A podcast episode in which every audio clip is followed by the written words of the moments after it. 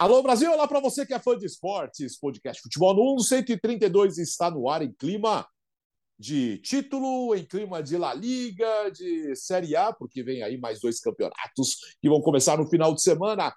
Tem muita coisa aqui no podcast Futebol no Mundo. Leonardo Bertozzi está em clima de Série A, Léo?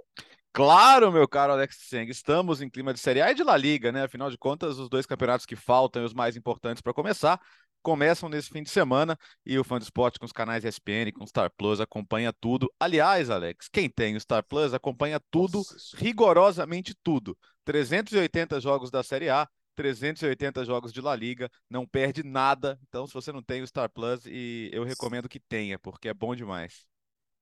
Escolha o que você quiser para ver em todas as rodadas Logo de cara, 760 jogos. Mais 760 para você ver na temporada. O Léo estará em Lete Inter. Nós vamos falar daqui a pouco na primeira rodada. O Gustavo Hoffman estará onde? Em Almeria? Tudo bem, Alex? Um grande abraço para você, Bertozzi, Biratã, fã de esportes. Estarei em Almeria. É, no sábado, véspera da partida, Almeria e Real Madrid, estarei em Valdebebas, centro de treinamentos do Real Madrid, para cobrir a coletiva, o último treinamento. E aí, no domingo pela manhã, pego um trem na estação de Atocha, aqui em Madrid, seis horas de viagem, chego lá no meio da tarde, o jogo é às 10 horas da noite, sempre falando em horário aqui de Madrid, volto na segunda-feira, e aí o podcast na segunda-feira será com emoção, porque eu vou gravar do trem voltando para Madrid. É, link dedicado, por favor. Ah, é, tá o Biratan Leal... Leal está em clima de quê, hein, Bira? Não, eu na, terça, na, na segunda-feira eu gravei aqui com referências à Itália e pensei, é, tá, foi dia errado, não, porque hoje eu deixei para Espanha. Hoje eu deixei para Espanha aqui com Real Barça, aqui tô com o Atlético de Madrid. É que tá frio, então tive que colocar o casaco por cima. É, agora, esse negócio de, nossa, não, não, tava, não aguentava mais esperar para a volta do campeonato italiano, eu aguentava sim, viu? Olha, depois desse Verona e Bari, podia esperar mais um pouco, viu? Porque... é, feia coisa, né? É, só para lembrar, dia 1 de setembro, no dia do fechamento da janela, vem aí um programão, hein? Opa! Estaremos no ar aí, opa, estaremos no ar aí por algumas horas. Aquele momento gostoso, né? De tensão. Quantas horas? papo. Ah, acho que umas 3, 4 horas, ou 3, 4, até umas 5 horas, né? Mais, dá para mais. Então, dá para mais. Vamos sentar lá no mesão, com direito a lanchinho, bebida. Porque senão Eu não vou dá até né? meia-noite né? aqui, né? E você também, você, o João Castelo Branco, né? Todo mundo, vai ser divertido. Uai, peraí, meia-noite lá, sete da noite aqui. A gente pode começar o quê? Umas é, três da tarde? Umas É, é para pegar aí. o fechamento é, mesmo, né? Mesmo, e, aí é. tem que esperar alguns minutos ainda, né? Depois. Sim. Então tem que ir até Sim. uma da manhã aqui, meia-noite e meia aqui. Aqui, sete horas da noite. É, tudo bem, sete horas da noite aguentamos. Mas aí, lanchinho da tarde, a produção vai. vai, vai fecha que hora na Inglaterra? Acho que fecha meia-noite, né? É, então, mas... é que o meia-noite da Inglaterra, meia é Inglaterra é meia-noite é. Sim, sim, é antes. É, é, é depois, é. É depois. Calma, que nós vamos organizar isso, tá? É, vamos começar com o título já, Gustavo? Vamos lá? Ah, é verdade, título. a gente falando aqui de La Liga, Série A, teve título, teve Supercopa da Europa nesse meio de semana. O Real Madrid venceu o Eintracht Frankfurt por 2 a 0 no Estádio Olímpico de Helsinki. É muita festa por lá, por aqui nada, nenhuma grande comemoração, é só uma Supercopa, mais uma na história do Real Madrid. A quinta, o clube se iguala agora a Barcelona e Milan como os maiores campeões de Supercopa. Foi um Real Madrid completo, com todo o seu elenco à disposição. Carlo Ancelotti promoveu a estreia é, do Tchouameni, colocou em campo o time que é o titular hoje. Acho que a Supercopa mostrou mais uma vez que o Valverde abre a temporada como titular do Real Madrid e o Rodrigo como opção para o segundo tempo. Né? Não é nem opção de banco, é opção para o segundo tempo, porque o Rodrigo é uma daquelas substituições certas no Real Madrid. Já teve gol do Karim Benzema, o que o deixa na segunda é, posição na lista histórica do clube. Enfim, uma vitória é, protocolar até um 2 a 0 sem muita dificuldade. No primeiro tempo, o Eintracht Frankfurt criou algumas chances, né? O, o, o Courtois foi obrigado a fazer algumas, pelo menos uma boa defesa, mas no final das contas venceu o melhor time. A gente falou muito durante a semana sobre a disparidade dos dois, ainda mais com, com o Eintracht vindo de uma goleada para o Bayern na primeira rodada da Bundesliga. Perdeu durante a semana o Felipe Kostic, falaremos sobre ele daqui a pouco, reforço da Juventus. Então, mais um título para o Real Madrid que agora foca todas as atenções em La Liga e sabe que terá uma temporada de La Liga, Alex e companheiros, é, de um nível maior. É, será um campeonato mais difícil do que na temporada passada. Porque na temporada passada, lá no início, a gente falava em um Atlético de Madrid mais forte, é, um Barcelona que era um ponto de interrogação, ainda com Coman no comando. O Real Madrid não sabíamos para onde iria com Carlo Ancelotti.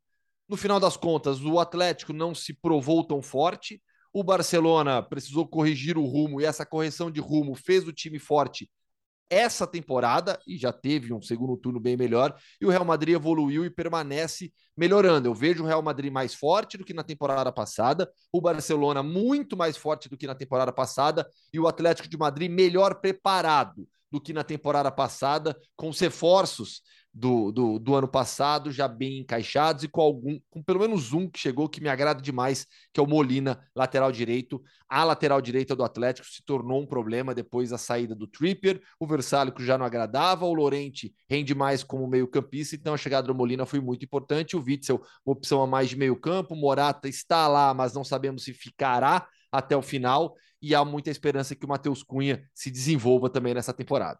Você viu que a, taça da Champions League estava meio amassadinha ali do lado, a taça do Real Madrid?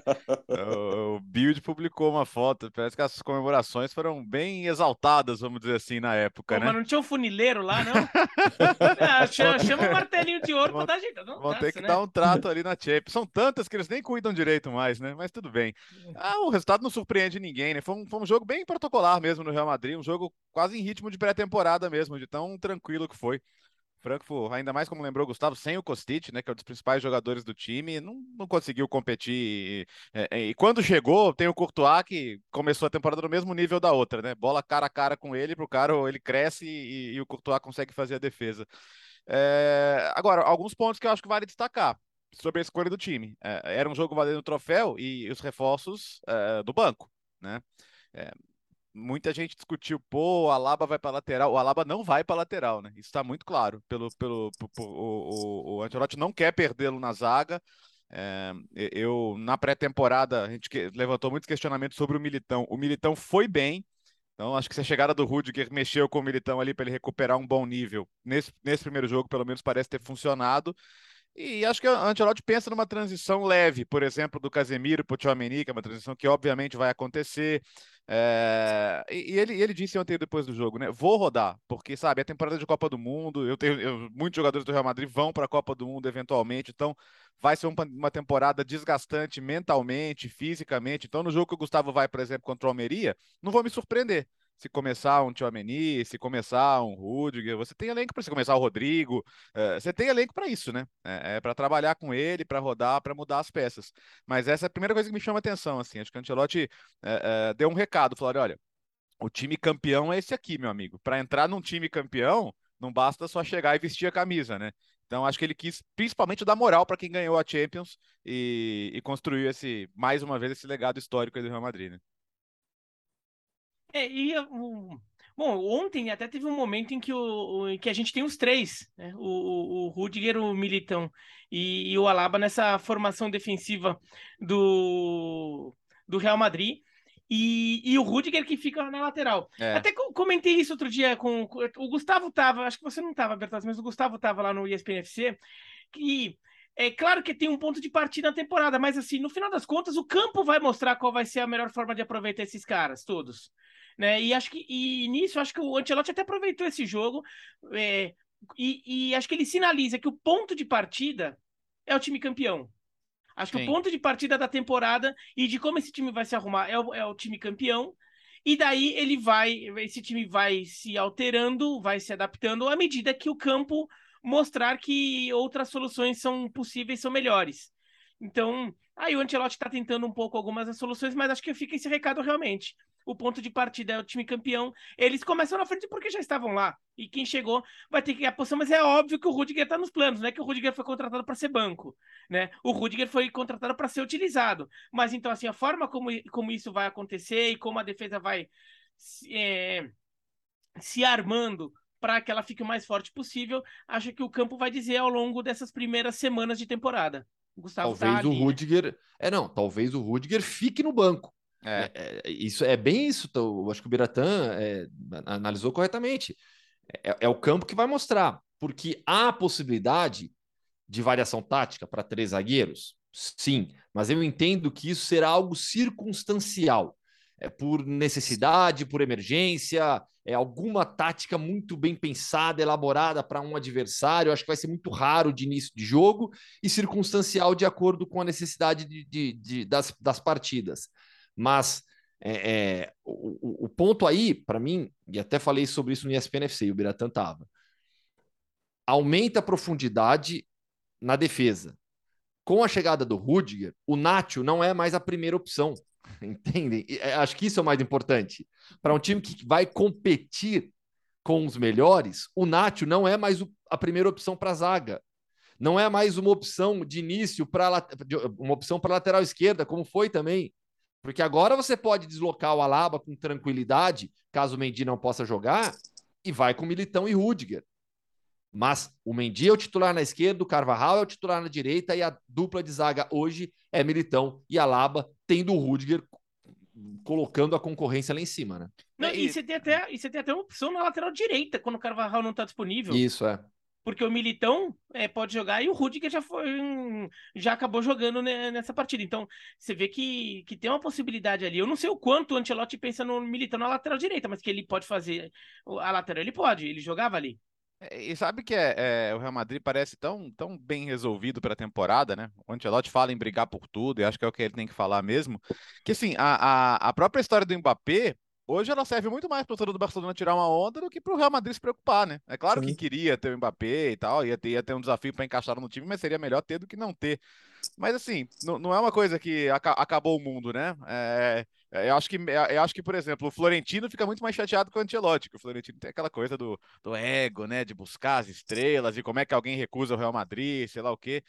Mas assim, para o time, cara, assim, o, o, as outras contratações me parecem muito mais importantes em relação às necessidades do elenco do que, do que seria qualquer contratação dessa posição. Um centroavante seria outra história. É, ele está muito convicto de que não precisa de um reserva para jogar no, no, no, camisa 9 fixo para substituir o Benzema. Porque na cabeça dele, e aí eu até entendo, não adianta porque ninguém substitui o Benzema. Tudo bem, mas assim, eu acho que uma característica de um jogador para alguns jogos ter ali dentro da área, para forçar um jogo precisaria, aéreo, né? acho que precisaria. É. Tanto é que ele vai, ele vai usar o Hazard, né? Na ideia do Ancelotti nesse início de temporada é ter o Hazard como reserva do Karim Benzema. Eu acho que dentro é que tem, do né? elenco é, é, isso, Alex. Acho que dentro do elenco me parece a melhor opção. Veremos, porque o, o time quando não teve o Karim Benzema na temporada passada sofreu. O Real Madrid depende bastante do Karim Benzema. Né? Tem grandes estrelas ao lado dele, outros protagonistas, mas o nível de jogo do Karim Benzema e a falta de um outro camisa 9 que consiga é, é, fazer bem ali o papel, é, torna o time bastante dependente do Benzema. Sobre o Mbappé, que o Bertozzi citou, é, para o Vinícius também, no final das contas, é, é, se o Mbappé chega, quem que ia fazer o lado esquerdo? Seria o Mbappé? Seria o Vinícius? Quem seria deslocado para o lado direito?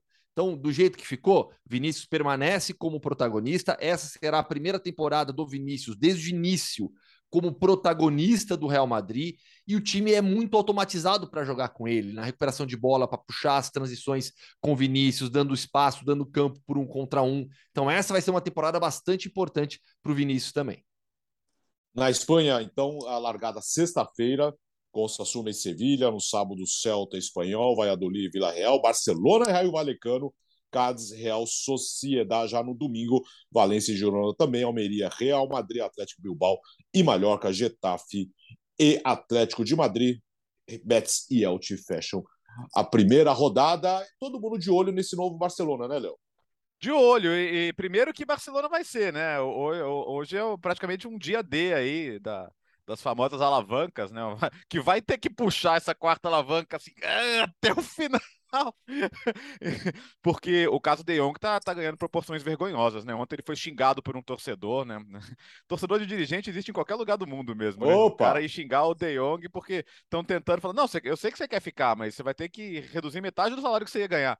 Tá de sacanagem, né? Aí o cara tá vendo todo mundo chegar, puxa vida. Eu acho que ele vai acabar se enchendo e se chegar ao acordo com o Chelsea vai ser o melhor para todo mundo. Mas é absurdo um jogador eu não vou falar um jogador no nível dele, porque jogador nenhum tem que ser tratado assim, né? Mas o jogador do nível dele é, é, é ainda mais vergonhoso.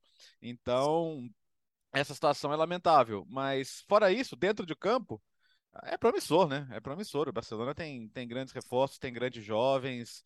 É, é, é esses pequenos momentos de pré-temporada que a gente conseguiu ver Dembélé, Rafinha e, e Lewandowski juntos foram muito positivos. O meio-campo, mesmo que não tenha o De Jong, tem, tem ótimas peças, né? O Gustavo já exaltou muito aqui o, o que o Pedro é capaz de fazer. E, e se ele ficar saudável, a temporada passada colada em Olimpíada, foi uma loucura, né? Euro-Olimpíada, é, hora, é óbvio que ele ia estourar e foi o que acabou acontecendo. Mas se ele tiver saúde aí para jogar bem a temporada, vai ser ótimo. Então as questões são o, o campo e o fora do campo. O fora do campo tem que, tem que se mexer, né? O campeonato vai começar. Até os companheiros da ESPN na Europa apuraram que o, alguns reforços, por exemplo, o QCE e o Christensen, colocaram no contrato cláusulas. Falou: olha, se não conseguir inscrever a gente até o dia tal, a gente pode ir embora. É, não, não, não é o que eles devem fazer, mas eles podem fazer isso se eles quiserem. Porque todo mundo quer uma garantia, né? O, o, o Leeds, por exemplo, na venda do Rafinha, falou: olha, se não pagar até o dia tal, vai pagar mais. O, o, o, o presidente do, do, do Leeds, deu, dono do Leeds, deu uma entrevista para o Atlético outro dia e falou: olha, é, se não pingar o dinheiro da minha conta até 2 de setembro, o Barcelona vai passar uma vergonha aí, porque eu vou botar a boca no mundo. então, é, vamos ver como é, como é que vai conciliar essa questão do dentro e fora de campo, porque o dentro de campo promete muito. assim. É, eu acho que o Barcelona, embora atrás na montagem do time, porque o Real Madrid já está pronto, tem, tem tudo para competir. Não, não ver o Real Madrid disparar como aconteceu no passado. A gente pode ter uma briga mais equilibrada, né? Os problemas fora de campo continuam, as dúvidas, as incertezas continuam. É, quando a gente olha pro campo, é um time muito forte. É o clube que melhor contratou na janela para a temporada europeia. É, isso me parece bastante evidente. Quando você pega Robert Lewandowski, Rafinha, Kessier, Christensen, é, renova com Dembélé, é, o seu mercado foi muito forte. Foi muito forte. Então é um Barcelona que abre a temporada como é, favorito ao lado do Real Madrid, os dois à frente do Atlético. A expectativa é de um Barcelona muito forte em todas as competições, Champions League também. Essa é a aposta de altíssimo risco é, da diretoria do Barcelona, ganhar já títulos grandes nessa temporada para conseguir começar a respirar financeiramente pelas próprias pernas, sem ficar ativando essas alavancas econômicas. Precisa inscrever seus jogadores ainda, mas o que vimos de Rafinha, Dembélé e, e, e Lewandowski foi incrível. E a gente está falando de um time que tem no banco, então, Ferran Torres, Ansu Fati, Aubameyang, o Memphis deve sair, mas mesmo assim, olha, olha os seis atacantes que eu citei do Barcelona. Vão para o meio campo, você tem Busquets, Gavi e Pedri, aparentemente os titulares nesse início de temporada, com Kessier, que era uma, era uma peça importantíssima do Milan, saindo do banco de reservas toda essa indefinição sobre o De Jong, mas se o De Jong realmente sair, é provável que o Bernardo Silva venha. Então, olha, olha a profundidade desse elenco do Barcelona. A zaga, que vinha sendo um problema, é, se melhorou com a chegada dos reforços também. Então, é, o, o, não citei Jules Koundé, um dos melhores zagueiros de La Liga nos últimos anos. Você tem Koundé, Christensen, Piquet, Araújo, Eric Garcia. Então, em campo, o Barcelona conseguiu montar um dos times mais fortes de toda a Europa. Agora vai começar a temporada. Jogos oficiais. Tem que provar isso em campo. É, um, um problema do Barcelona é, em campo, vai. Tem a questão fora de campo e em campo é, é muita gente chegando ao mesmo tempo. Então, o time deu sinais muito bons na pré-temporada, mas ao longo da temporada mesmo a gente vê se de repente é, o, o, quanto esse time se encaixa muito rápido, por exemplo, né? A química funciona tudo. Agora, de fato, o potencial é de um dos melhores times do mundo. No papel, virou um dos melhores times do mundo. O, o Barcelona contratou o atual é, bicampeão do, do prêmio da FIFA de melhor jogador do mundo né? Claro, porque assim, a gente sabe que o próximo, né, da temporada passada será o Benzema, mas esse troféu, esse título ainda não foi entregue. Então o atual detentor ainda é o Lewandowski. Então, é... O Barcelona foi muito bem no mercado, mas é, a gente já discutiu aqui, fora de campo, a estratégia é um pouco contestável, muito arriscada, porque o, claramente o Barcelona está dando um passo muito grande, sem saber se tinha perna para dar esse passo todo, tanto que está vendo agora se tá com a perna ali, eu, sei lá o quê, mas se eu pegar uma perna de pau aqui, perna, não, não, uma perna de pau é aquela que se deixa você grandão, assim, tá? Não tô falando de jogador ruim. Ah, se dá, eu consigo esticar um pouquinho, se alguém me dá uma empurradinha ali, quem sabe eu consigo dar, dar, dar, dar do passo que eu tô precisando dar. porque o não está conseguindo inscrever jogador. Então, assim, é, a gente discutiu isso aqui, né? Que o Barcelona podia ter tido uma postura um pouquinho mais é, suave nesse nessa primeira temporada após alavancas. Mas foi para essa. Dentro de campo, se funcionar, é um time que eu acho que tem condição de brigar pelo título com o Real Madrid, de verdade, e, e até na Champions League. Tem que ver só o quanto que assim, o quanto essa química é, encaixa rápido, porque não é tão simples assim. E cada vez mais o futebol hoje é um jogo coletivo. Então, o, e o coletivo é o mais difícil de, de conseguir. Né? O individual você consegue em uma canetada, em um telefonema ou um, um, um, fax, uma mensagem de WhatsApp, sei lá o que, você consegue é, acertar o individual. É só você mandar uma proposta e fechar ela rapidinho que você consegue. Agora, é, o coletivo não. O coletivo é treinando, é jogando, é tendo feito as escolhas que, que, tem, que deem química, ó, que se encaixem uma com a outra. Então isso a gente vai ver ao longo da temporada, mas potencial para isso o Barcelona agora tem. Agora o Atlético Madrid ficou um pouquinho para trás, Bira? Ah, eu, eu acho que ficou. Acho que até o Atlético faz movimentos positivos. Eu vou, eu vou, até pegar um pouco o gancho do, do Gustavo no começo da, da abertura aí da discussão de La Liga, sobre como era o cenário exatamente um ano. Há exatamente um ano a gente discutia quem tinha o melhor time ou o melhor elenco entre Atlético de Madrid e Real Madrid e o Barcelona claramente atrás. Né? Mas havia essa discussão. O Atlético era atual campeão, tinha se reforçado bem. Hoje, eu acho que o Atlético até faz movimentos positivos ali de, de arrumar o elenco, o elenco que em algum momento fica até um pouco inchado, então também tinha que, que dar uma enxugada nesse elenco em determinado momento. E, e acho que o, o Simeone também é, percebeu definitivamente. Ele, enfim, descobriu qual era o time que, que ele tinha que colocar. E que talvez o time, é, o time mantendo um pouco aquele espírito é, mais lutador, um time que é, sabe ser compacto atrás, é, sabe se proteger atrás. É, no final das contas, a vocação desse trabalho dele com o Atlético. Ele tentou em alguns momentos tentar fazer um time um pouquinho mais faceiro e nunca funcionou completamente. É, até em alguns momentos você tinha alguns lampejos, mas o time não conseguia ser consistente nessa formação, e acho que ele percebeu isso no meio da temporada passada, que não ia tá, não ia dar. Quase foi eliminado da fase de grupos da Champions por causa disso, mas quando ele volta, o Atlético volta a ser competitivo, faz jogo duríssimo contra o Manchester City, por exemplo, na, na Champions League. Então, é, acho que o Atlético é, vem com boas notícias. Acho que o Atlético, por exemplo, já vai começar a temporada já sabendo o que ele quer dela. Agora, é inegável que o Real Madrid, em relação a um ano atrás, o Real Madrid deu um salto imenso com, com, a, com o Ancelotti. O Real Madrid encontrou seu jogo, o Vinícius Júnior, que já dava dando sinais positivos ao final da temporada retrasada, na temporada passada explodiu de vez. O Rodrigo ganhou uma confiança enorme também, ainda como opção. Então, o Rudiger chegou agora, então mais uma opção na zaga. Então, o Real Madrid deu um salto muito grande. E o Barcelona, nossa, né? O, o Barcelona é, pegou um foguete ali, não foi nenhum salto. Então, o, o Atlético, de fato, ficou para trás. Eu não consigo ver o Atlético competindo é, pelo título. Eu acho que o Atlético pode competir nos confrontos diretos, daí pode fazer jogo competitivo. Hum, é, na Champions League, como o Atlético é um time bem copeiro, é até é possível que o Atlético de Madrid consiga uma boa campanha, mas para 38 rodadas de Campeonato Espanhol eu acho difícil. É, o Atlético ficou um pouco atrás dos dois, mas permanece à frente dos outros 17 é, é claramente a terceira força do Campeonato Espanhol. E eu acho que é um time que pode evoluir e competir com Barcelona e Real Madrid. Acho difícil. Sigo o raciocínio do Biratã. 38 rodadas são muito exigentes. A tendência é Barcelona e Real Madrid, Real Madrid e Barcelona brigarem pelo título entre si até o final. Mas eu acho que o Atlético pode entrar nessa disputa. É, não vou ficar nossa, que, que, que, absurdo, que surpresa, o Atlético conseguiu brigar pelo título. Não vou, não vou classificar dessa maneira, mas é, é, é claramente a terceira força. É um time que é precisa de zagueiro. Para uma equipe que joga com linha de cinco, três zagueiros, tem poucos zagueiros de alto nível. A gente está falando hoje no elenco do Atlético de Savic, Jimenez, Felipe, que renovou o contrato, e Mário Hermoso. O Reinildo, que era lateral, é usado como um zagueiro pela esquerda pelo, pelo Simeone.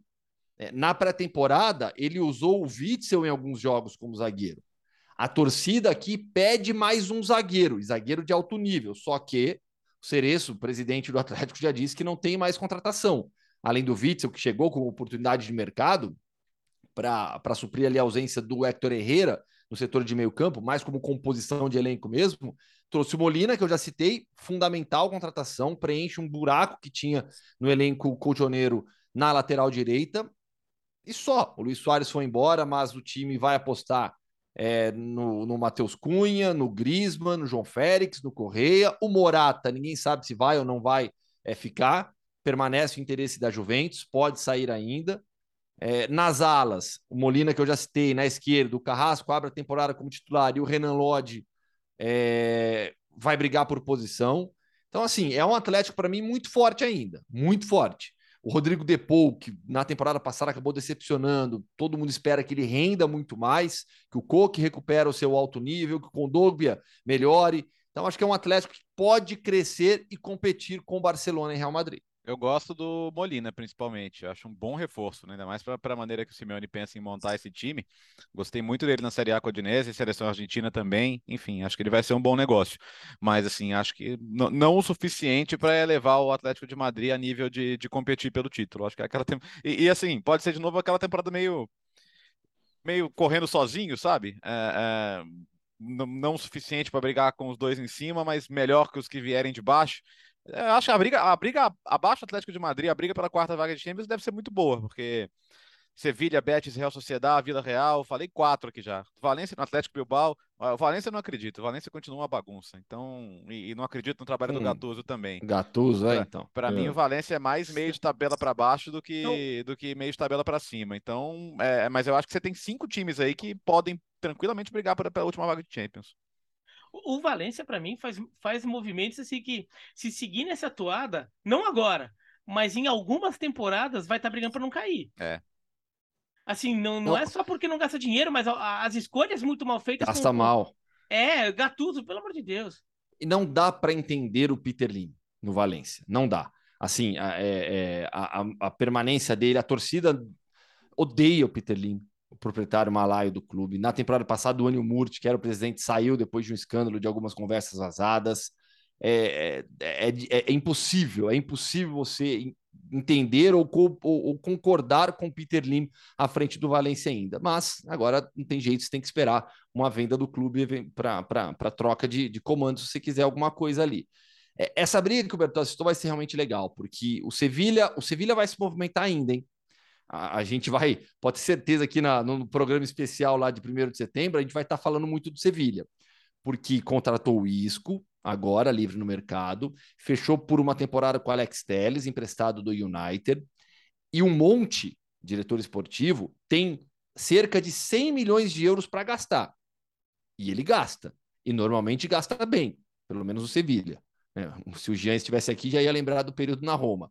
Mas é, é, é, o, o Monte vai agir no mercado ainda. Então, podemos esperar reforços do Sevilha. O Betis permanece muito forte, a Real Sociedade, a mesma situação. O Atlético Bilbao é, teve uma coletiva de imprensa nessa semana, né, do, do novo presidente, o John Uriarte, do técnico, agora Ernesto Valverde de volta, e do Iker Muniain, e deixaram muito claro na coletiva que o objetivo é novamente colocar o Atlético em competições continentais, então quer brigar também. O Vila Real, mesma situação dos anteriores que eu citei, permanece muito forte, então a gente vai ter uma briga nesse bloco intermediário, é bem legal, de alto nível no Campeonato Espanhol.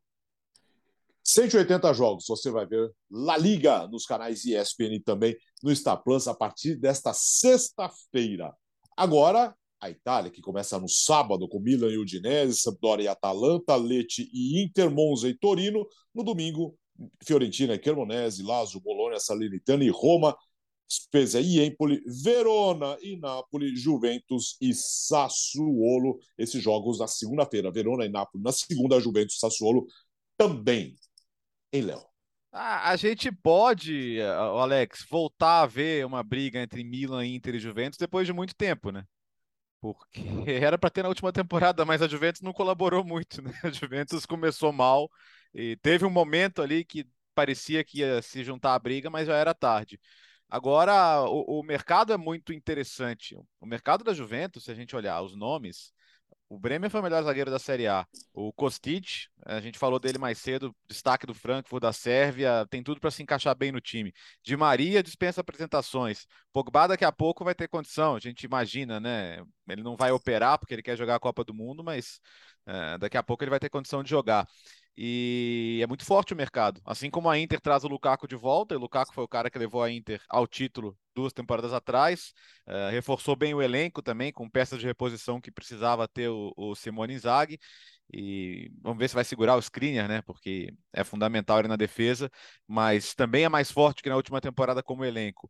E o Milan é o campeão, né? O Milan é o campeão. A, a pré-temporada mostrou um Milan muito ajeitado, muito bem treinado pelo Pioli recebe o Dequetelaire, que é um baita de um reforço, né? Jovem, mas com potencial imenso. Eu posso até perdoar o torcedor que olha para ele e vê um, um, novo Kaká ali, porque até como porte, né, como, como maneira de se, se, comportar no campo, ele é muito parecido, mas não é a pressão que ele tem que, que carregar agora. E e tem essa Roma, né? Puxa, com, o Dybala, com Abraham, com Zaniolo, com o Pellegrini, com Zé Mourinho, que ganhou um título, torcida super eufórica, foi bonito demais ver 65 mil pessoas agora no amistoso com o Shakhtar, ali apoiando o time, dando boas vibrações. A, a minha dúvida é o Napoli, né? Que perdeu peças importantes, né? Acabou a era ali de Insigne, de Mertens, de Koulibaly, olha quantas referências saindo ao mesmo tempo torcedor meio insatisfeito com, com a gestão do clube nesse momento, gestão de elenco. Então, o Napoli talvez eu colocasse nesse momento fora da briga pelo título, embora ele tenha brigado até a reta final no ano passado. Mas eu tô bastante confiante que a gente possa ver uma briga de Milan, Inter e Juventus, como não se vê há algum tempo aí na Série A, Alex. Diga, Bira. Aliás, prepare-se, né? Já que Verona e Napoli, dois times que. Né? Prepare-se, né, Bira? É, né? A temporada do título do Verona começou com, com o jogo contra o Napoli, né? A estreia do Maradona pelo Napoli foi uma derrota para o Verona na temporada 84-85. Mas é, tá difícil. O Verona, putz, é, é, eu não entendo as coisas lá. Bom, é, vamos falar pelo título, que é o que eu acho que o fã do esporte está mais interessado em saber. é, não, de fato, seria muito, muito é, a possibilidade seria muito interessante ver uma briga entre Juventus, Inter e Milan, uma briga a três. Na temporada passada, a gente até teve com o Napoli nela e não com, o, com a Juventus durante até metade do segundo turno, vai? Ou um terço do segundo turno, que é quando o Napoli começa a perder fôlego. Agora, a, a Juventus, para mim, tem uma questão um pouco semelhante à do Barcelona. É uma quantidade é, razoável de reforços importantes chegando. Então a gente tem que ver o quanto esses reforços se encaixam, quão rápido esse time se forma. Agora, se a Juventus formar rápido, eu vejo ela um degrau acima de Inter e Milan, no, no geral, como potencial da equipe. É, eu não, não, não me surpreenderia completamente se Inter e Milan até brigassem com a Juventus mas perseguindo a Juventus. A Juventus é, dando um pouco as cartas é, nesse título. Agora, tem essa questão do time encaixar, né? Então, o Pogba, por exemplo, tá com problema físico. Então, será que vai ser uma temporada que a gente vai ver ele no máximo? Será que não vai ser uma temporada que é, ele vai ter que perder vários jogos? Ou mesmo quando joga, de repente não joga também porque não vai estar tá no, no, seu auge? E ele é um jogador que tem no físico uma ferramenta importante para o seu jogo. Então, é, a Juventus tem várias pendências que acho que, que, que daí acho que compensam um pouco a vantagem no papel que ela tem, e daí Inter e Milan podem brigar mesmo. Mas é, é interessante que o Milan é o atual campeão, mas desses três eu vejo como ele como o terceiro, até em briga, mas até vejo Inter e Juventus é, um, um pouquinho acima ponto fundamental. E aí não vale, isso vale para a Série A, para La Liga, é, Bundesliga, Premier League, é, Ligue 1, todos os campeonatos. Essa é uma temporada atípica porque tem uma Copa do Mundo no meio dela. Isso vai influenciar, isso vai interferir. Né? Todos os campeonatos vão parar. Qual será a forma dos jogadores, das estrelas dessas equipes, dos atletas que forem para a Copa do Mundo, no pré e pós-mundial? Porque para e pensa o grande jogador, faltando ali uma semana para se apresentar, como é que ele vai, é, sabe, é, treinar, se preparar, sabendo que logo logo tem uma viagem para a Copa do Mundo. e tem a volta também, diga. Não, isso aqui, que você falou um negócio, eu pensei, né? O que vai ter de jogador importante pendurado, que vai forçar o, ter, o último cartão é na penúltima sabe? rodada pré-copa. Meu, assim, é uma Copa do Mundo no meio da temporada. Então, assim, isso vai interferir na preparação física, no mental dos jogadores.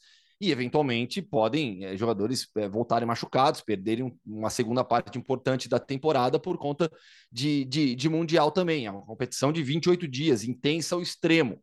Então, o Mundial, a Copa do Mundo vai interferir em todas as grandes temporadas europeias também. Dito isso, vamos lá. É, eu acho que a Roma pode pegar o lugar que foi do Napoli nesses últimos anos, é, com as contratações que fez, pelo momento que vive. É, o casamento com José Mourinho deu muito certo. É, hoje, os adversários, todo mundo olha para Roma de uma maneira diferente. O título da Conference League é, foi importantíssimo para voltar a ganhar um troféu depois de 14 anos. Isso faz bem para qualquer clube, independentemente da competição. Né? Ganhar, ser campeão, comemorar. A torcida está mais junto do que nunca.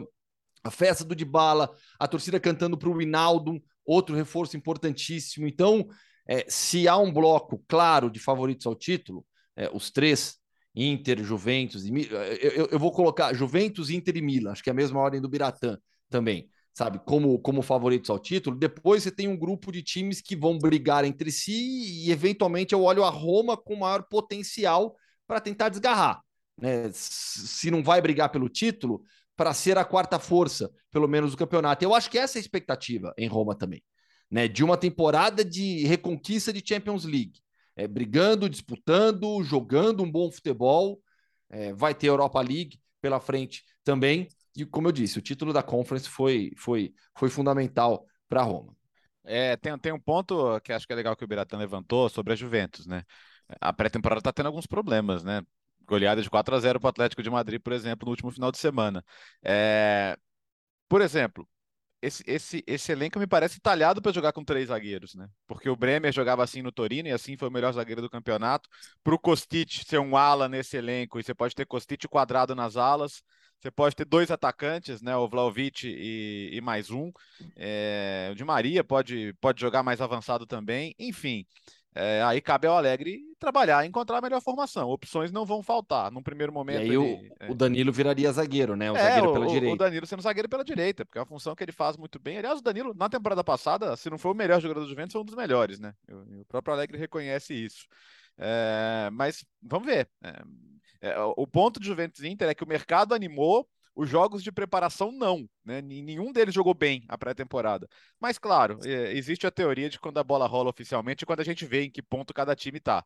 Né? Então eu não, não quero me afobar demais com essas análises, mas alguns pontos que precisavam ser corrigidos apareceram nos dois times.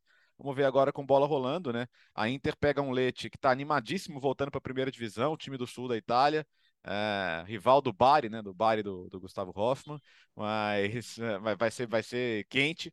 Não só quente, quente, como. Eu tenho parceiro no Leite, Gabriel Strefetza, então... foi entrevistado aqui já, né? Gente boa demais. E a Juventus pega o Sassuolo, que ganhou lá, né, recentemente. Então vai ser chato também. Enfim, desafios para cima e para baixo. Tem outras boas novidades. Tem o Monza, né, subindo para a primeira divisão com investimento alto, porque é o time do Silvio Berlusconi, com ideia não só de ficar na primeira divisão, mas já tentar de repente se encaixar e tentar chegar logo no, no, meio de tabela ou até mais do que isso. Uh, a Fiorentina tentando construir em cima de uma boa temporada passada, a Atalanta tentando voltar a brigar por competição europeia depois de, um, de um, uma baixa de rendimento na última temporada.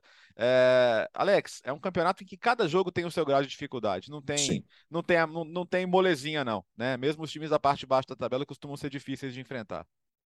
E uma coisa interessante do campeonato italiano, e pensando no futebol italiano no continente, pensando na, nas competições internacionais, né? Na, na, Champions, na Conference e na Europa League. O, como a Itália não vai para a Copa, é, é, muitos jogadores domésticos da Itália, é, que jogam no campeonato italiano não vão para a Copa. Né? Os italianos, por exemplo, não vão. E, e, ainda tem outros casos, tipo o Quadrado na Juventus, que não vai para a Copa. Então, os, muitos clubes italianos vão chegar e eles vão ter, no período da Copa, eles vão ter um período ali de de férias ali, talvez eles consigam dar uma semana de férias para os jogadores e depois mais três semanas de uma nova pré-temporada. Com poucos jogadores que vão ficar no pau direto, como por exemplo o, o, o Vlahovic, o Pogba, e mesmo o Vlahovic, convenhamos, a perspectiva da Sérvia é não ir tão longe assim na Copa. É, o mas... Pogba, o Biratã, é, o Pogba é um jogador que, vai, que optou agora nesse início de temporada por, por um tratamento conservador da lesão, para não correr risco de ficar fora da Copa. Sim, e eventualmente sim. isso pode prejudicá-lo mais à frente na é. temporada. Mas então, então agora assim vai. Tem o Lukaku, tem o Pogba, tem o Lautaro, tem é... lá, tem alguns brasileiros. Os brasileiros, os brasileiros Danilo, claro, Danilo, é. Alexandro. É. Os brasileiros que vão para a Copa com perspectiva de até um pouco mais longe. O Vlahovic acho que não tem perspectiva de tão longe assim, mas tudo bem, vai para a Copa, né? Mas a maior parte dos times italianos, dos elencos, não vão jogar a Copa. Então, os clubes italianos vão poder fazer um planejamento de até de recondicionamento físico, de, de correção de rumos do ponto de vista até tático coletivo, que isso pode ajudar os clubes italianos lá na frente. De repente, eles podem, por exemplo, em relação aos clubes ingleses e aos clubes espanhóis que vão ceder muitos jogadores para a Copa, é, talvez eles cheguem mais desgastados no, no, na segunda metade da temporada. Então, isso é uma coisa que os italianos também podem pensar um pouco na hora de fazer um planejamento, considerando isso, e isso pode ajudar lá na frente. Um ou outro caso, tipo do Pogba, que vai ser delicado, mas no geral o contexto é positivo para os italianos, considerando que a Itália não está na Copa, o que é negativo no, né, no, né, no, no, no, no aspecto mais amplo. Para os clubes, pode ser positivo. Uh, sábado. Partir de sábado, a largada do campeonato italiano. Você vai ver, claro, tudo no Star Plus, os canais ESPN. O primeiro jogo será Milan e Udinese. Jogo na ESPN também no Star Plus. Agora, playoffs da Champions League. Alguma surpresa? Acho que talvez o Mônaco, né? Que ficou fora, mas aí ele é um confronto muito difícil, Gustavo. É, não é uma surpresa. Né? A gente o, o melhor confronto da terceira fase qualificatória, todo mundo sabia que seria Mônaco e PSV e entregou. Isso que foi o mais legal, porque muitas vezes a gente cria expectativa grande sobre os jogos e os jogos não entregam. Foi, foram dois grandes jogos, o segundo foi espetacular com o PSV garantindo empate aos 44 minutos do segundo tempo e a classificação na prorrogação com o gol dele, Luke de Jong. Já, já pagou, já pagou o salário do ano. Na verdade, tem que garantir a vaga na fase de grupos agora para pagar o salário do ano, né?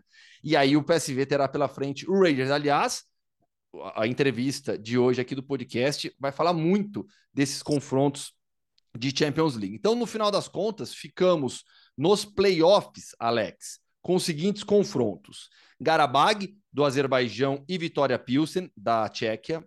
Bodoglimt, avante Bodoglimt, ah, da Noruega. Vamos bodão, chegar bodão, bodão, contra o Dinamo Zagreb, que é o favorito. A equipe croata é melhor, é mais experiente, tem mais qualidade, conhece mais essa competição, essas fases. Mas o Bodoglimt pode surpreender. Maccabi Haifa, de Israel, e o Estrela Vermelha, que eliminou o Punic, da, da Armênia, que vinha sendo uma das sensações Punic tem, foi para a Europa League, mas tem garantida, no mínimo, a vaga na fase de grupos da Conference League. Já é história para a equipe armênia. Copenhagen e Trabzonspor. Copenhagen não começou bem o campeonato dinamarquês, vai pegar o Trabzonspor, que entrou, entra agora como campeão turco nessa fase da competição. E aí, na chave de ligas, né, o Dinamo Kiev, que vem sendo uma das sensações da, da fase qualificatória da Champions, vai jogar contra o Benfica que é muito favorito para mim nesse confronto. E Rangers e, e PSV. Não, é, é o Dinamo Kiev e Benfica que estiveram no mesmo grupo na Champions passada. Né, o grupo que elimina o Barcelona. Sim, ó, detalhe, é, eu queria destacar porque essa classificação do Dinamo de Kiev, né, que eliminou o Fenerbahçe, que é um time que tem um bom elenco, né, agora Jorge Jesus por lá, e, e passou agora de outra fase. Tudo bem que contra o Sturm Graz ele, ele não era zebra exatamente, mas Vamos lembrar, o time está jogando, não, não, pode jogar na Ucrânia, está tendo que jogar na Polônia, o jogo com o Benfica mesmo vai ser em Lodz, né, na Polônia.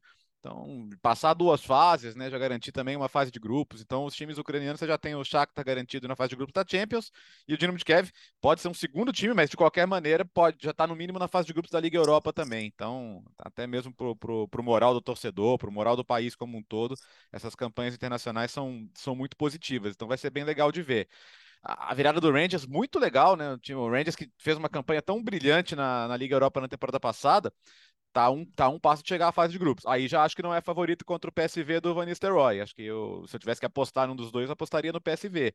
Mas se o Rangers chegar, desde 2007 e 2008, a gente não tem os dois escoceses numa fase de grupos de Champions, o Celtic e o Rangers, pode acontecer agora. E, e essa eliminação do, do Mônaco pelo PSV, ela tem um impacto importante na questão dos coeficientes também. Esse ano você tem uma briga França, Holanda, Portugal. A França está na frente, a Holanda passou o Portugal e pode chegar na França.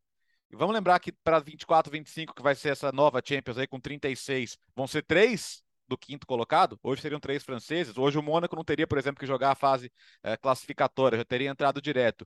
É, em 24, 25 vão ser três vagas garantidas para o quinto colocado. E a Holanda pode, por que não, beliscar. Então não, não, não vai dar só para o PSG carregar a França, vai precisar de, de colaboração dos outros, porque agora com a Conference, né, você precisa ter time indo bem em todas as competições. É o que vai ferrar Portugal, né?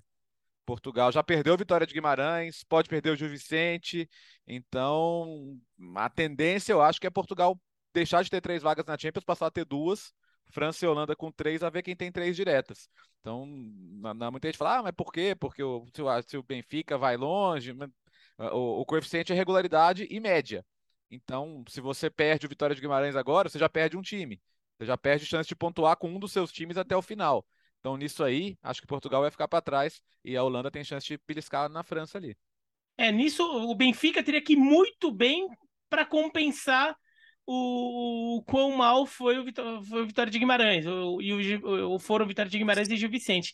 Só que daí, né, a França tá pagando também, não só pelo Mônaco perder o PSV, mas o Olympique perder o Feyenoord na, na conferência passada.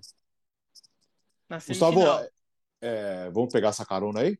Vamos, vamos aproveitar essa hum. carona porque ela é boa. Ela é boa, nos leva para a Holanda, nos leva para Eindhoven, para um papo com, com um cara que é parceiro aqui do podcast Futebol no Mundo, parceiro é, da época do Futebol no Mundo na TV também, André Ramalho, que foi o primeiro jogador é, a, a, cumprir todas as etapas da Red Bull do Brasil até a Áustria.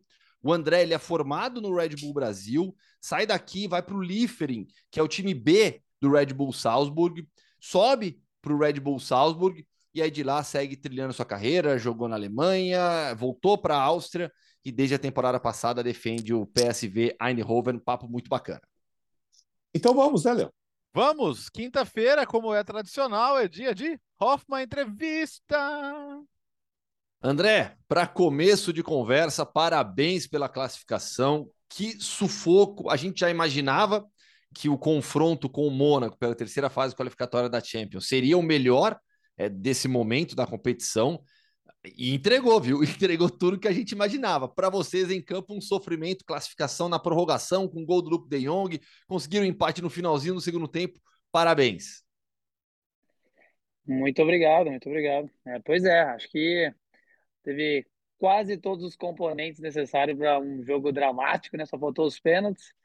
É, mas é, foi, acho que, como, como você mesmo disse, a gente entregou, acho que todo mundo estava esperando, né? Dois jogos muito bem equilibrados, é, um, com chance dos dois lados, é, um, um, empate lá fora que parecia que a gente ia sair ganhando, eles conseguiram o, o empate no final do jogo. Em casa começamos ganhando, viraram o jogo, a gente empatou no finalzinho do segundo tempo,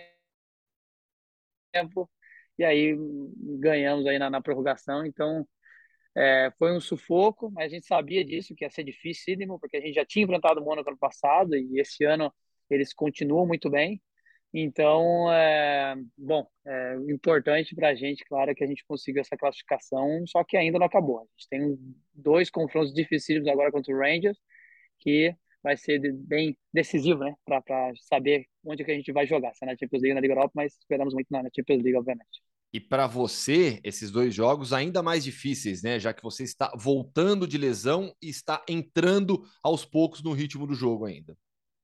Exato, exato. Então, é, a gente acho que o treinador está aproveitando o momento para me dar ritmo também, porém, é, acho que é, com a, com a minha experiência também, acho que é, eu posso estar contribuindo com o time. É, acho que venho ajudando, mas a gente sabe, né, que tem que ser pouco a pouco, como já, já conversamos, né, tem é uma foi uma lesão seguindo da outra, é, mas claro que eu espero em breve estar jogando desde o início para poder ajudar mais ainda o time.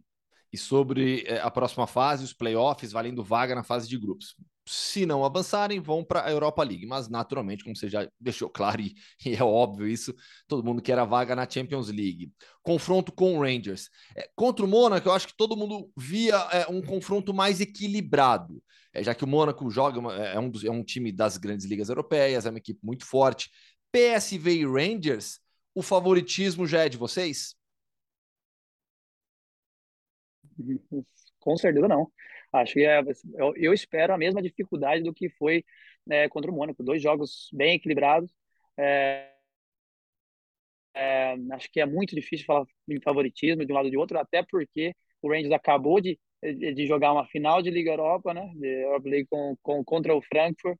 É, dois jogos também, ah, aliás, foi um jogo muito equilibrado, é, onde eles quase também conseguiram é, ganhar.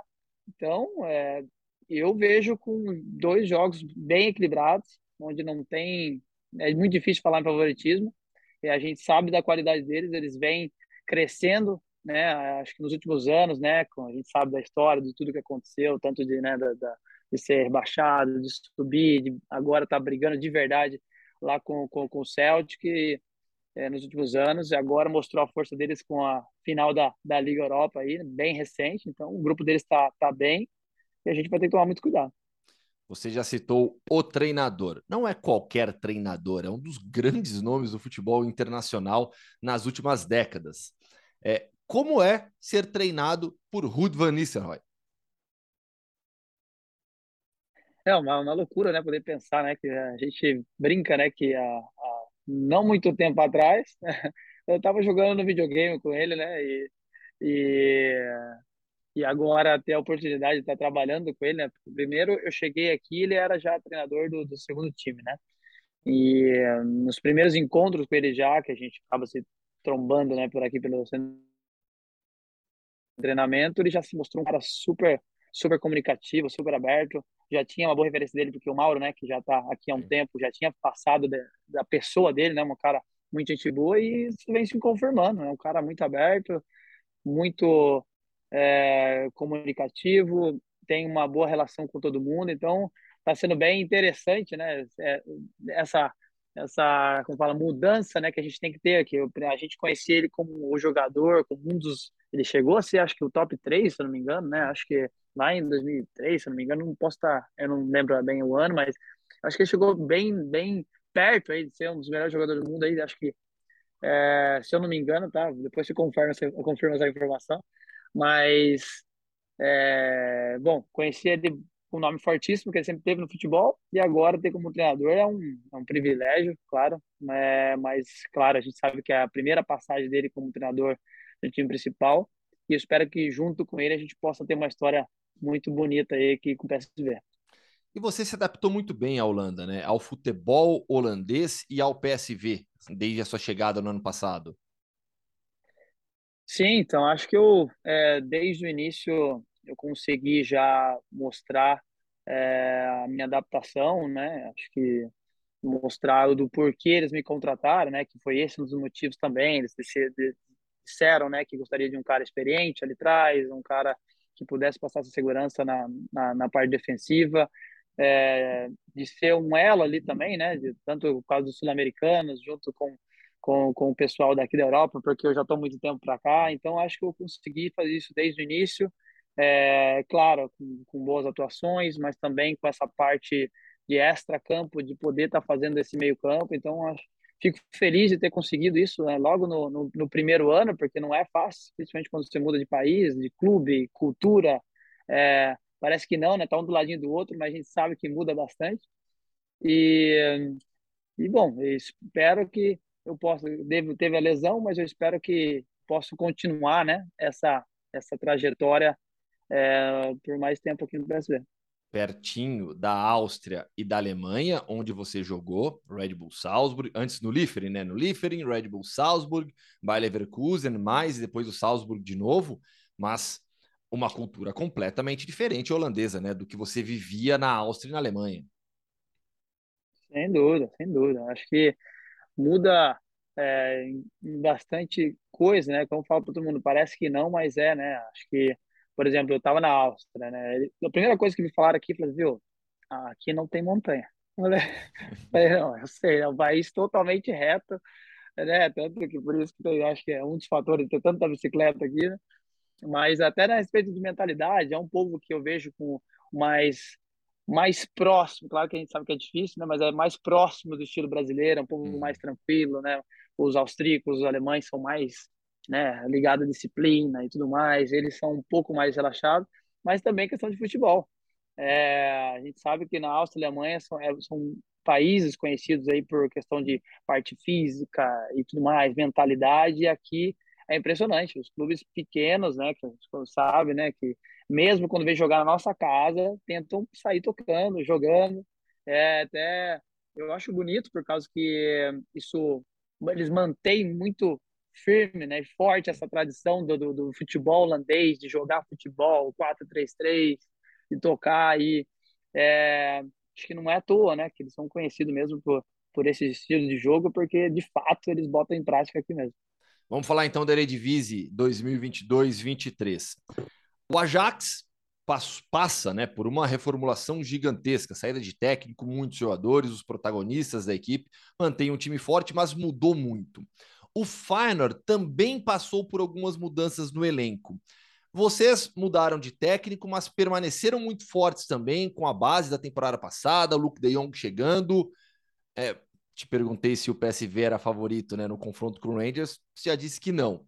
Na Eredivisie, tem favorito? Hum. Vamos lá. Eu, eu, eu, diria que a gente também está passando por uma certa reformulação também, porque se você for parar para pensar, tem a, a parte da comissão técnica, é, mudou muito, né? Mudou até um pouco do, da, da, filosofia de jogo e tivemos bastante contratações aí, né? Luke de Jong, Xavi Simons, Hustel, é, o Kiana. Então, acho que teve, se não me engano, umas sete, oito contratações também. Então, é, é bastante coisa, né? Além da saída né, de Mario Götze, teve é, outros jogadores também, que agora me fugiu o nome de alguns, mas que, que saíram também. É, mas não tanto, claro. Eles passaram, acho que estão passando por jogadores chaves, né? Assim, eles estão passando por uma essa reformulação, mas a gente sabe da força do Feyenoord, a gente sabe da força do Ajax, eles vão tentar, sem dúvida, buscar o título, assim como a gente. Acho que eu falei, é muito difícil falar em favoritismo, mas acho que ano passado mostrou que é, a liga é bem competitiva, no sentido que terminamos somente dois pontos atrás do, do Ajax, faltou muito pouco, até dói, né, perder por tanta pouca diferença assim, isso mostra que talvez um outro jogo poderia ter, ter, ter dado o título para a gente, mas eu vejo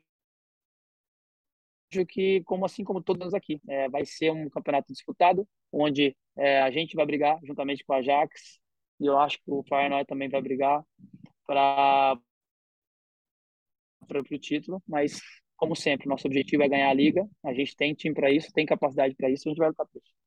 Ao menos a temporada abriu já com título, né? Da Supercopa naquele jogaço com a Ajax, né? 5 a 3 Exato, exato. Mais uma vez, né? Ano passado a gente já tinha feito isso, esse ano novamente conseguimos ganhar mais um título sobre o Ajax, né? É, e isso já, já deu um gostinho para quem gosta de futebol para ver como que vai ser disputado, né? Foi um jogo com bastante emoção também, muitos gols e é, acho que isso mostra já como que vai ser essa, essa temporada. André, reta final aqui do nosso papo. É, você citou um jogador e agora me despertou uma curiosidade. Mário Götze. É, até por você falar alemão, né? Nesse ano seu de chegada, é, havia um contato mais próximo com o Mário Götze? Você convivia bastante com ele? Claro que no dia a dia do clube sim, mas de conversar, de fazer amizade. Falaram da final da Copa de 14, do 7 a 1 é, deixa eu me recordar. A gente tinha um bom papo, a gente tinha um bom papo. É que eu, caso que ele, é, ele, é um, ele é bem, ele é um cara quieto, porém ele, sim, ele tem uma, ele conversa, tudo mais. Só que, claro, como eu falo alemão, isso facilitou um pouco mais a nossa, a nossa relação. Mas também não era algo que eu posso dizer que a ah. gente saía abraçado junto aí e comia, jantava junto. Mas eu não lembro exatamente, por causa que não chegou muito assunto disso aí. Eu, eu acho que eu perguntei algumas coisas da Copa do Mundo em si, mas não daqueles. Até porque eu acho que ele não jogou. É isso. Acho que é, ele não tá jogou. certo. Verdade. E ele só jogou na, entrou na final. É. Mas fez, acho que, fez um golzinho importante, né? Exato. Ah, foi, foi. Foi. Mas... E se eu não me engano, ele, ele disse que acho que, assim, acho que o que todo mundo disse, que ninguém nem acreditava naquilo que aconteceu, porque era algo algo muito anormal, né, para todo mundo, né? Seja para qual lado você estivesse ali, todo mundo sabia que era algo anormal e creio que nunca mais vai acontecer algo disso. Pelo menos eu espero que não aconteça nunca mais do nosso lado. Mas, é, como eu disse, ele é um cara é, muito gente boa, é, eu extremamente humilde para mim pelo tudo que ele alcançou, porque eu acho que ele como como jogador, acho que é acho que não tem auge maior que isso, né? Você ser o responsável por pelo gol, pelo único gol do jogo numa final de Copa do Mundo que dá o título para o seu pro seu país, eu acho que acho que não tem mais que isso. Então, a, apesar de ter conquistado isso juntamente, né, com a carreira já nos clubes dele, né, Dortmund Lógico. e Bayern Munique, foi é um cara muito humilde, muito de boa e merece muito o que vem acontecendo com ele. Agora vamos lá, para a gente fechar, não pode ficar em cima do muro. Só vale escolher uma. Salzburg, Leverkusen, mais ou Eindhoven aí na Europa? que isso, que isso, você me mata desse jeito. É, não, é impossível escolher. Eu acho que, claro, eu tive muito mais identificação com o Salzburg e, com, e agora estou tendo com o PSV, né? Acho que é, tem que deixar claro isso pelo fato de que no, no, no Leverkusen eu tive, apesar, vai, eu tive uma temporada e meia, porque a outra temporada fui emprestado por mais, então foram, foi muito pouco. E eu destaco né, o PSV, apesar de estar pouco tempo, por quê? Porque a maneira como eu fui recebido aqui desde o primeiro dia, para mim, não é, não é, não estou querendo fazer bonito na frente da câmera, mas foi muito especial. Foi desde o início, seja da parte do clube, seja da parte do, da torcida, é, seja da parte dos colegas de trabalho. Então, foi, foi um pacote completo que, que me fez me sentir bem desde o início. Eu acho que isso talvez contribui para que, né, como a gente já falou recentemente, de, de por que eu me terminar tratado tão rápido aqui, né? É, então, isso vai competir, claro, com, com o Salzburg, porque o Salzburg tem muita história lá também. É, é o clube que, que me, me projetou, né? Conquistei muita coisa com o Salzburg, então é, sabe, é, é, dois clubes que, claro, todos vão ficar muito na minha, na, guardado na minha memória quando acabar a carreira um dia, né? Mas, mas acho que o Salzburg e o PSV são os, são os que mais aí estão guardados no meu coração por, por, por tudo isso que vai acontecer, como eu já expliquei. Mas em termos de cidade, de beleza, acho que nenhuma dessas ganha de Salzburg, viu? Porque Salzburg é espetacular. Aí, eu tenho, né? aí acho que é. Aí, aí, acho que é unanimidade, né? Eu acho que é unanimidade. Né? Eu acho que é, Salzburg é uma cidade maravilhosa. Acho que quem, quem, só quem teve a oportunidade de conhecer pode dizer isso, que é uma cidade linda, linda, linda. Né? Que, para lógico, aí se for falar de cidade, aí eu, aí eu não, não tenho tem. É. E, e fã de é, esportes? Eu tive a oportunidade de conhecer Salzburg faz tempo, hein, André? O tempo passa, viu? Foi faz há 10 anos. Foi há 10 anos 2012. que eu fui. Fui para fui para Salzburg, a convite da Red Bull, para fazer uma matéria especial sobre um torneio de base lá na época. É, conheci a estrutura do Red Bull Salzburg com o André e o Alan, né? Que na época estava jogando uma bola Verdade. absurda também por lá. E você, garotinho de tudo, estava ali conquistando o seu espaço no Salzburg, saindo do Liefering ainda 10 anos, o tempo passa. Tava, tava. Obrigado. Eu só posso te agradecer, André.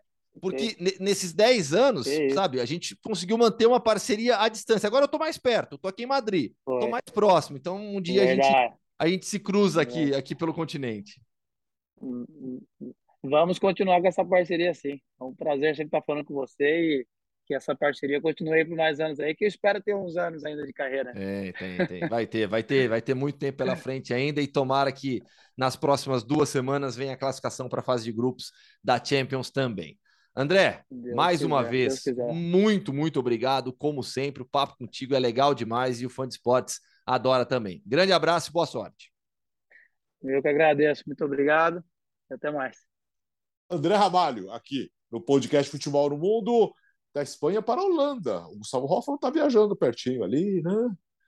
Não está querendo viajar muito para longe, mas está tudo bem. Não, é... Almeria, Almeria já é longe, já são seis horas de trem.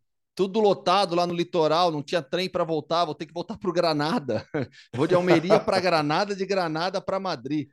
Ah, é, é, você tá achando ruim esse passeio ou não? Não, tô achando Gra maravilhoso. Granada é maravilhosa. Granada é então, é, mas, é, mas Granada eu não vou sair da estação, né? Eu, eu, eu tenho é. duas horas ali só, aproveitar para comer alguma coisa na estação e. e... Ah, dá para dar um rolezinho no bar. Ah, no, é, no, no, no trem é pontual, né? E no outro final de semana, passagem comprada, tudo certinho, Vigo, Galícia. Vai ser Celta e Real Madrid. E na oh, terceira legal, rodada hein? também Dá tem. Mal, hein? Então, o Real Madrid colaborou porque nesse primeiro mês, ah, como, por causa do como, Ber, é, como o Bernabéu está em obras e, e, o clube intensificou as obras, o Real pediu para a La Liga para jogar em casa apenas na quarta rodada, que vai ser Real Madrid Betis no início de setembro. Então, as três, os três primeiros jogos são fora. Aí tem então esse Almeria e Real Madrid, Celta e, e Real Madrid, e tem um espanhol e Real Madrid que o André Linares faria normalmente, certo? Uhum. Ele está lá em Barcelona. Só que o Barcelona joga no mesmo dia. Então uhum. eu vou para Barcelona também na terceira rodada, para o Linares fazer o jogo do Barça, eu faço o jogo do Real Madrid é, contra o Espanhol lá no RCDE Stadium. Ah, que legal. O cara, peraí, o cara tem... vai para Almeria, Vigo e Barcelona. Que chato, né? Espanhol que não isso, tem isso. mais volei, né, o Alex? Vai voltar para é, Arena, né? Já vai tarde. Isso, que isso, corneta, pra... velho. Isso é para registrar o... Vai, tá. o que, que ele fez lá no espanhol? É, não fez muito. É, fez ah, não, é, caiu uma vez. Só para registrar o Fundo Esporte Fest, nossa, que, que estranho. Muita gente pode, ah, o Real Madrid pedir para jogar fora, isso já aconteceu antes. Porque às vezes o pessoal vê, acha diferente e pergunta, né? Já aconteceu. Tá? O Portland Timbers, acho que há dois ou três anos, por exemplo, na Major League Soccer, estava terminando de ampliar o seu estádio. Ele jogou, acho que nas 11 ou 12 primeiras rodadas só fora de casa. Para depois começar a fazer jogos em casa. Então, o começo da temporada ele estava lá na rabeira, porque só estava perdendo e de repente a ganhar um monte. E, e aqui, até aqui no Brasil, no Campeonato Brasileiro de 2007, o Flamengo teve que fazer vários jogos do primeiro turno invertendo o mando, jogando fora de casa, porque o Maracanã estava reformando para os Jogos Pan-Americanos. Né? E depois dos Jogos Pan-Americanos, com o Maracanã pronto, o Flamengo começa a fazer vários jogos em casa, tanto é que dá uma arrancada no campeonato também. Começa lá na rabeira e depois começa a ganhar vários jogos. Isso, o Real Madrid, só no final das contas, ele poderia fazer é, fora casa fora. Ou seja, no final das contas, talvez só um mando que tenha invertido em relação ao que teria naturalmente. Terminou o podcast Futebol no Mundo. É, não, peraí, o, o, o vôlei chegou a cair com o espanhol, não, né? Caiu, caiu. Caiu, caiu uma opa. vez, né? Caiu, caiu, caiu, caiu, caiu. Isso, caiu uma vez. Caiu. Três anos, três anos atrás. Caiu uma vez. Então já vai tarde. O futebol chinês não tá com essa bola toda. Nem dinheiro tem mais, inclusive. Ô, Léo, para quem está nos ouvindo, antes da sexta-feira à noite, o que nós teremos de especial de campeonato italiano? Puxa, Uma live é... com o Jean, é isso? É, então. Se você está ouvindo agora, quinta-feira, daqui a pouco, sete da ah. noite, não vai no meu Instagram. Ah, é Jean. quinta, é nessa quinta. quinta, quinta desculpa, é. desculpa. Ah. Não, tudo bem, se você está ouvindo aqui nas primeiras. Mas eu vou, eu vou tentar deixar uhum. salvo lá de qualquer maneira para o pessoal ver depois, tá? Se você não, não ter. Se, já, se você já perdeu a hora e, e, não viu, a gente vai deixar salvo lá no Instagram. É, você e o Jean Odd para falar da primeira rodada, certo? Sete da noite. Boa, boa. E na segunda-feira vamos fazer a análise completa. Uh, boa viagem, Gustavo. Tem, obrigado. Tem live também para falar de La Liga. Ah, tem. Ah, tem. Quando? Nesta sexta-feira, logo hum. depois de Osasuna e Sevilha. Tá? Que Seria seis é... horas da tarde aqui no Brasil. Isso, seis, seis da tarde aí. Isso, seis da Isso. tarde. Seis da tarde no Brasil. Acabou Osasuna e Sevilha. Eu e André Linares estaremos ao vivo no YouTube e no Facebook da ESPN para falar sobre o jogo e também fazer uma prévia do Campeonato Espanhol. Valeu, gente. Até segunda com emoção. Com emoção. Mas, mas é com emoção é mais legal, é diferente, é diferente. Testaremos, é... testaremos o poder do, do 5G aqui espanhol. em movimento cruzando Andaluzia. É, não, fácil não será. Valeu, Bira. Bom, valeu, até segunda-feira. É, ainda bem que o podcast vai ser do jogo do Verona, né? Então, é talvez verdade, seja com um humor um pouco melhor. Valeu, gente. Podcast Futebol no Mundo 132, com tudo sobre La Liga, com tudo sobre Série A. As duas atrações que voltam nesse final de semana nos canais ESPN e Star Plus. Segunda-feira, análise completa de todos os campeonatos, os principais campeonatos da Europa. Bom fim de semana, até segunda.